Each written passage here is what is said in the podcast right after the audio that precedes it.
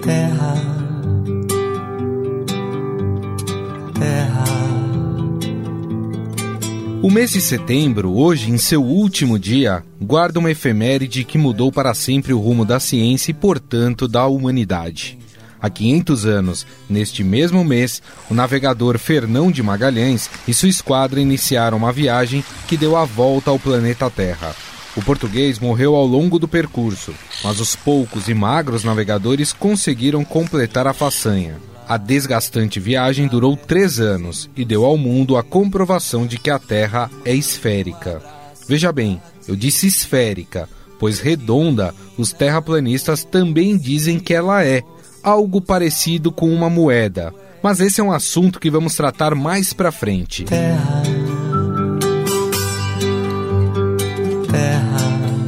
importante frisarmos que o conceito de terra esférica já era conhecido bem antes de Fernão de Magalhães, como explica o professor do Departamento de Física da Universidade Federal de São Carlos, Adilson de Oliveira. De fato, a ideia da Terra plana ela vai surgir com alguns filósofos, mas os filósofos mais antigos.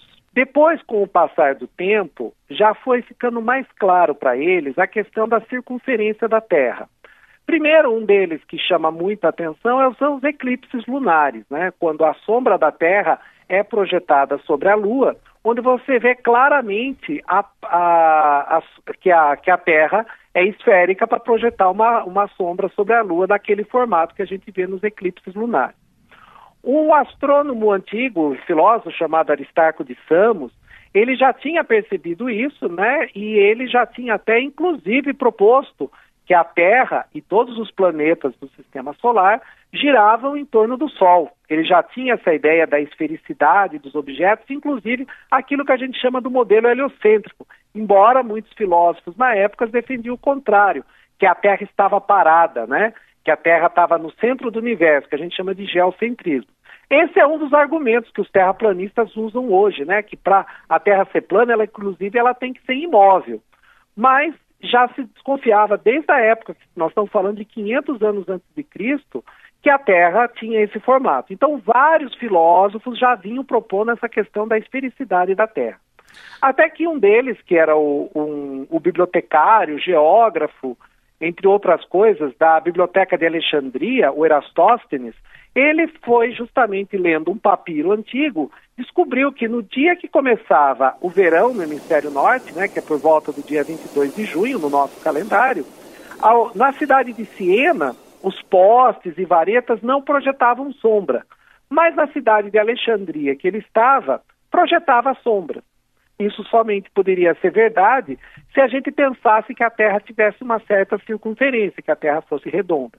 Erastóteles imaginou que, a, que, o Sol estava muito distante da Terra, então a luz chegava de uma maneira, os raios solares de uma maneira paralela, e aí usando geometria, uma geometria que hoje a gente ensina na sexta, sétima série do ensino fundamental, ele calculou o tamanho da Terra e errou apenas numa ordem assim de 5 a 10% do tamanho real que a gente sabe da Terra.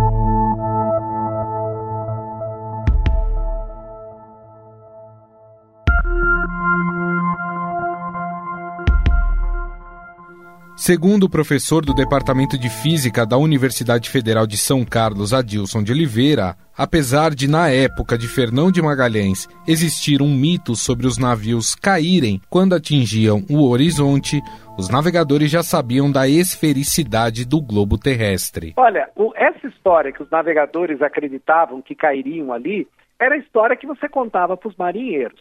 Mas os capitães de navio, os investidores dos navios, sabiam que não era bem assim.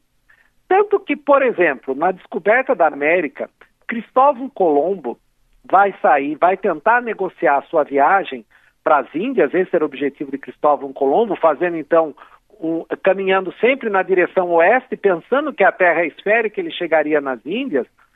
É, tanto como eles já sabiam o tamanho da Terra, calculado por Erastóstenes, eles sabiam que aquela viagem do Cristóvão Colombo não ia dar certo.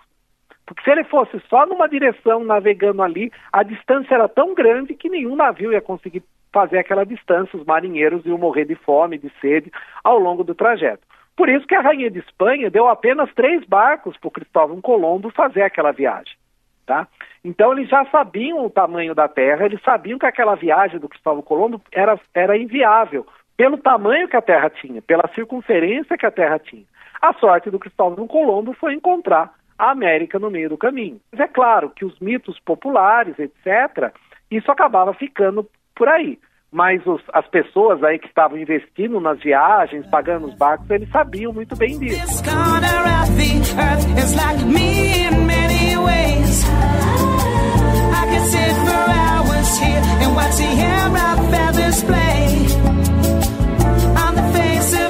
Com o passar do tempo, a ciência passou a utilizar equipamentos cada vez mais modernos para observar a Terra, imagens de satélite e as viagens ao espaço. São apenas alguns dos mais variados exemplos que demonstram que o planeta é esférico. Mas e você?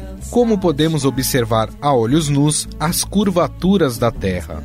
Fomos atrás do pesquisador do Observatório Nacional, Ricardo Ogando, que explicou como fazer essa leitura. Quais os pontos que a gente pode apontar para uma pessoa que acha que a Terra é plana, de que de fato a Terra é redonda, Ricardo? Eu estava tava vendo aquele documentário que tem na Netflix. First time I ever heard about flat earthers was, I think when I was in space last.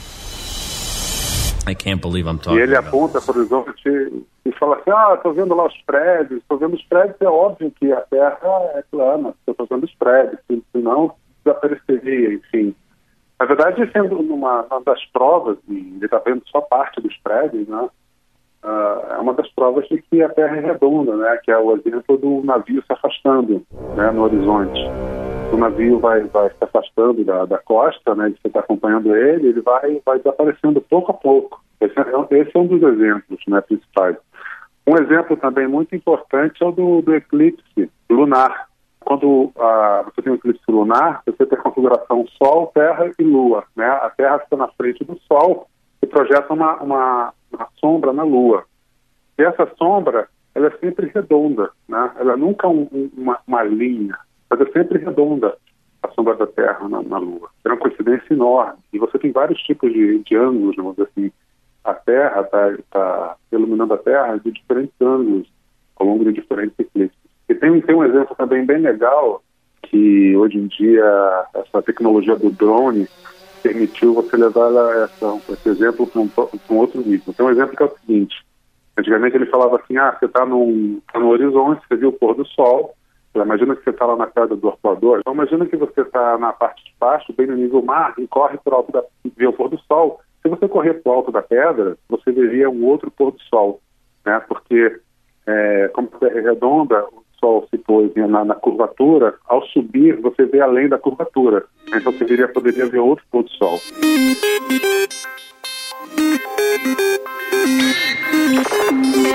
Fora isso, Ricardo, tem, tem as imagens de satélite, né? Além de uma quebra de simetria do universo, né? Que todos os outros, os outros satélites naturais, né, os outros planetas, são redondos, né? Então, por que, que a Terra seria diferente? Acho que só o fato da gente estar conversando aqui, né, eu estou no Rio de Janeiro conversando contigo, uhum. é, é, uma prova de que a ciência sabe o que está fazendo, né? A Terra, ela não é uma esfera perfeita, né? Ela, ela é uma esfera um pouco mais achatada, seria isso? Ela tem montanhas, tem um polo um pouco mais achatado, mas, é, cara, para todos os efeitos, é, é bem esférica, né? Just over the horizon.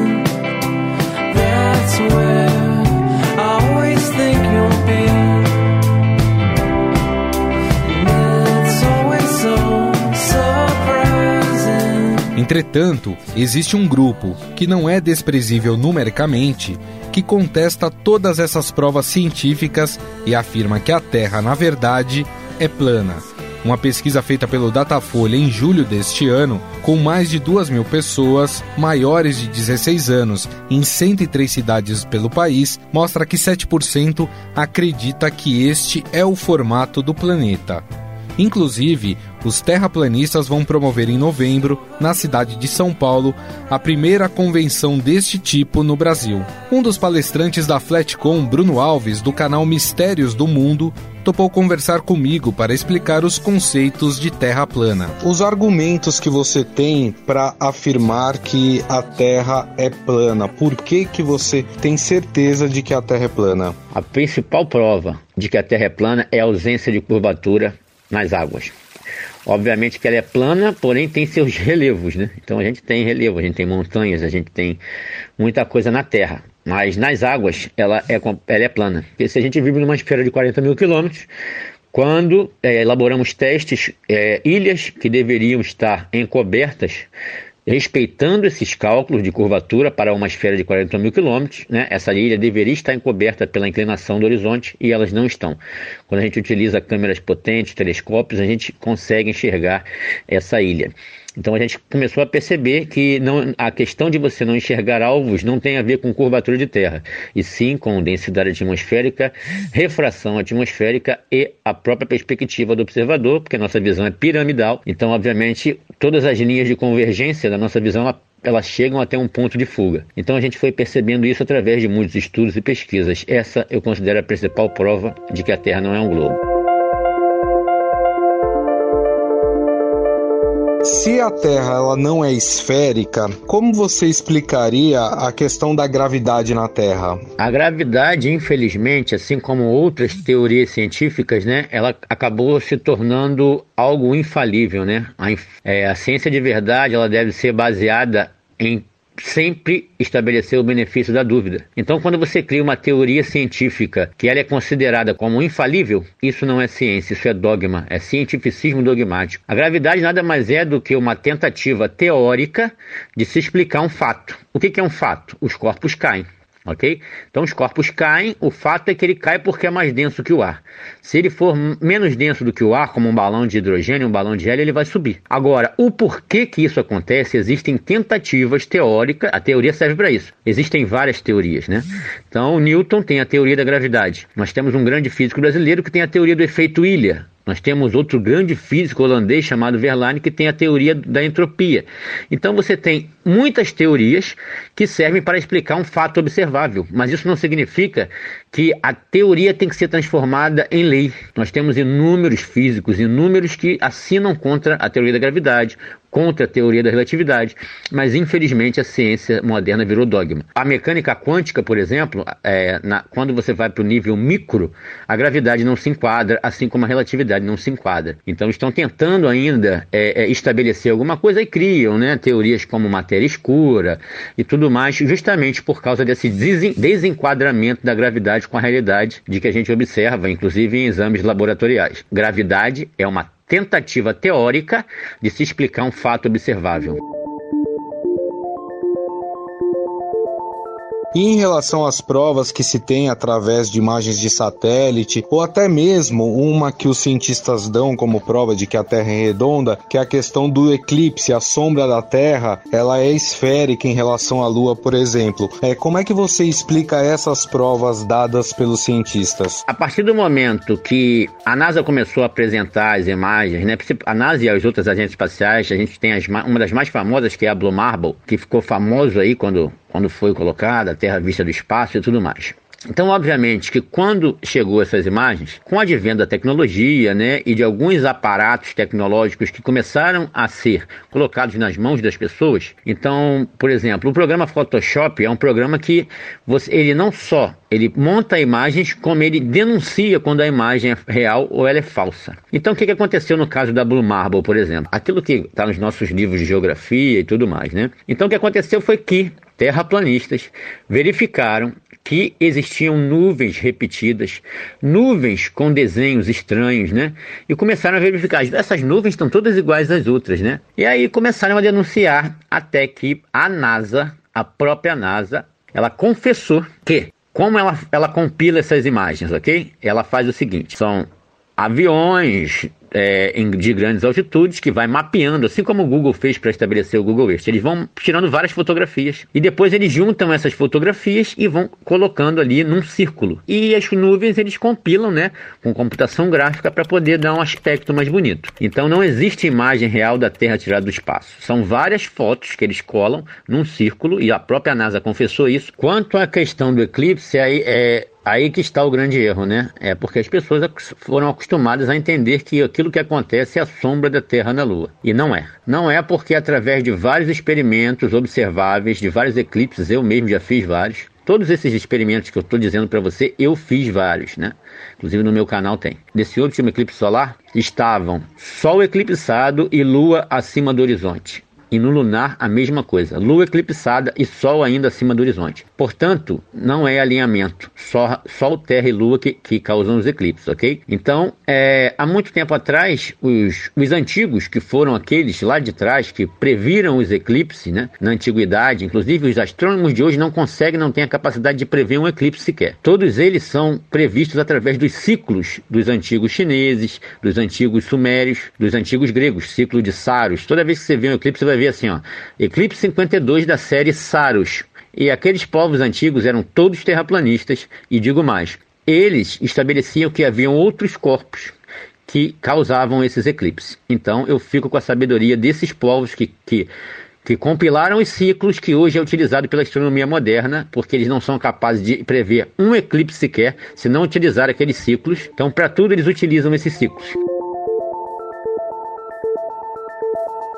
Esse mês, né, se fala dos 500 anos que a esquadra de Fernão de Magalhães uh, deu a volta ao mundo, né? Como você explica esse fato em relação à Terra plana? Seria possível também dar a volta ao mundo como ele fez? Que Fernão de Magalhães circunnavegou a Terra, isso é fato. Existem registros históricos, assim como James Cook, assim como outros. Não foi só Fernando de Magalhães, teve vários outros. Inclusive, James Cook fez três. O, o que é engraçado, as pessoas dizer que isso prova que a Terra é um globo, é um absurdo, né? Porque qualquer um, né, que tiver em pleno gozo da faculdade, das faculdades mentais, sabe que circunnavegar você faz num círculo. Portanto, a Terra é plana e circular. O que, que você faz se você sair de um ponto de uma ilha e dar a volta na ilha e sair do outro lado? O que, que você fez? Circunnavegou. Então, obviamente que as viagens de circunnavegações são completamente possíveis no modelo de Terra plana, não há problema nenhum nisso. Então, na realidade, realidade, o que vai me determinar as circunnavegações desses caras, se a Terra é um globo, é plana, é o tempo.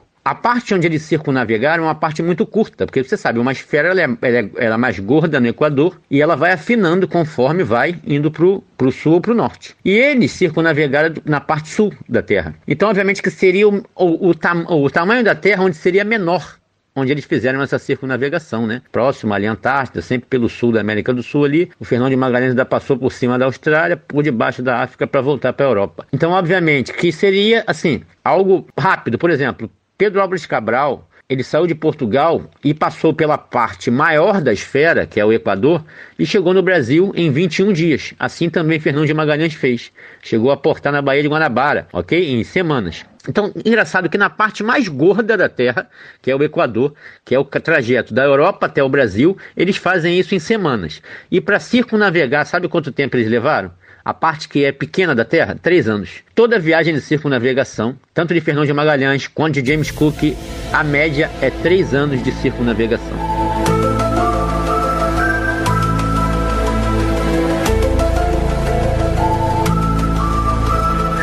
Afinal, de onde vem a capacidade do ser humano em contestar provas científicas, sejam elas a favor ou contra o conceito de terra esférica? Convidamos o psiquiatra e colunista do Estadão, Daniel Barros, para entender mais esse mistério da mente. Tudo bem, doutor? Como vai? Tudo jóia, e você? Também, tudo bem. Doutor, o porquê que o ser humano muitas vezes gosta de questionar provas científicas. A gente está falando aqui de terra esférica com terra plana, mas a gente pode até passar para outras áreas, por exemplo, as pessoas que contestam as vacinas, por exemplo, falam ah, as vacinas não, não, não prestam. Por que, que o ser humano funciona dessa forma, hein, doutor? Na verdade, o, o ser humano, ele é praticamente o, o avesso da ciência, né? A ciência, ela se desenvolveu como um método justamente para é, fechar as lacunas do nosso tipo de raciocínio. Então, nossas intuições, nossas percepções, as hipóteses que a gente cria é, no nosso dia a dia, é, funcionam para as coisas corriqueiras, assim, se um, uma bola vai cair, você pega, enfim, para comportamentos simples e de curto prazo para coisas complexas, como se tornou a nossa sociedade, o nosso, o nosso cérebro não dá conta, a nossa intuição ela nos leva para caminhos errados, para conclusões erradas, para percepções distorcidas. A ciência é justamente um método para nos corrigir. Né? Ela coloca as hipóteses, ela testa as hipóteses, tenta negar as hipóteses, se não consegue negar, a hipótese fica é, provisoriamente sustentada, mas também em, em ciência de provisório, porque ela não se firma em certezas, né? Então tudo isso para dizer que é, é justamente isso. A ciência foi criada como um método contrário à nossa intuição. E aí, realmente, é, é, vai contra a percepção e a intuição das pessoas no dia a dia. E por isso, muitas vezes, leva a essa resistência, esse questionamento. Por que, que as pessoas perderam essa capacidade de questionar a própria crença, doutor? Na verdade, a gente não tem essa capacidade bem desenvolvida. A gente tem é, uma dificuldade, tem até um fenômeno muito interessante chamado fenômeno de, de Dunning-Kruger, que assim, quanto menos a gente sabe uma coisa, menor é a nossa percepção da ignorância, da nossa própria ignorância. Quanto mais você se aprofunda num assunto, mais você percebe que sabe pouco sobre ele, o quanto você ainda precisa saber. E, e esse, um, esse é um fenômeno do nosso cérebro, enfim, ele faz parte da nossa constituição. O problema é que com é, a internet, hoje quase todo mundo sabe um pouquinho de tudo, ou pode saber um pouquinho de tudo. Agora, saber um pouquinho é que leva a esse fenômeno. A pessoa sabe um pouco e aí ela acha que sabe tudo, porque saber pouco faz ela é, achar que sabe muito e não conseguir vislumbrar a própria ignorância. É, então, quando alguém acha que sabe realmente uma coisa, é, sempre a gente sugere, então vamos lá, então me explica assim em detalhes, vai, me, me aprofunda é, essa ideia, esmiuça para mim, e a pessoa começa a se perder e acaba percebendo que não sabe tanto assim quanto imaginava.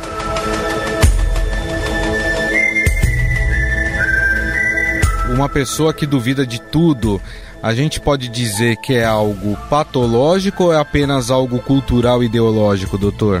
Puxa, aí é muito, muito cada caso, né? Uhum. É, existem hoje é, esses fenômenos ainda nas redes sociais que estimulam né, o questionamento, ah, tudo é mentira, tudo é interesse, tudo é, é, tem uma agenda oculta por trás, etc. E tem pessoas que têm esse perfil, né, de serem mais desconfiadas, de serem aí um pouco paranoicas, vamos chamar assim. Só que isso, enfim, às vezes é um traço da pessoa, cada um tem o seu jeito de personalidade. Quando essa forma de personalidade começa a atrapalhar o dia a dia da pessoa, começa a trazer problemas no seu dia a dia, aí sim a gente fala de algo patológico. Doutor Daniel, muito obrigado, viu, mais uma vez pela colaboração. Um grande abraço para o senhor. Um abraço, até a próxima. Estadão Notícias. Conheça o lado private da XP, que une a solidez financeira de uma marca global com o dinamismo de um family office. O resultado é uma experiência exclusiva, acompanhada dos melhores profissionais de investimentos do mercado e na gestão de grandes fortunas para preservação e aumento do seu patrimônio. Conte com serviços de gestão ativa de patrimônio. Por aqui, nossos profissionais traduzem temas econômicos relevantes para produtos de investimento, oferecem o acompanhamento conhecimento necessário para montar uma estratégia de planejamento sucessório e consideram o cenário global como base. Acesse xpprivate.com.br.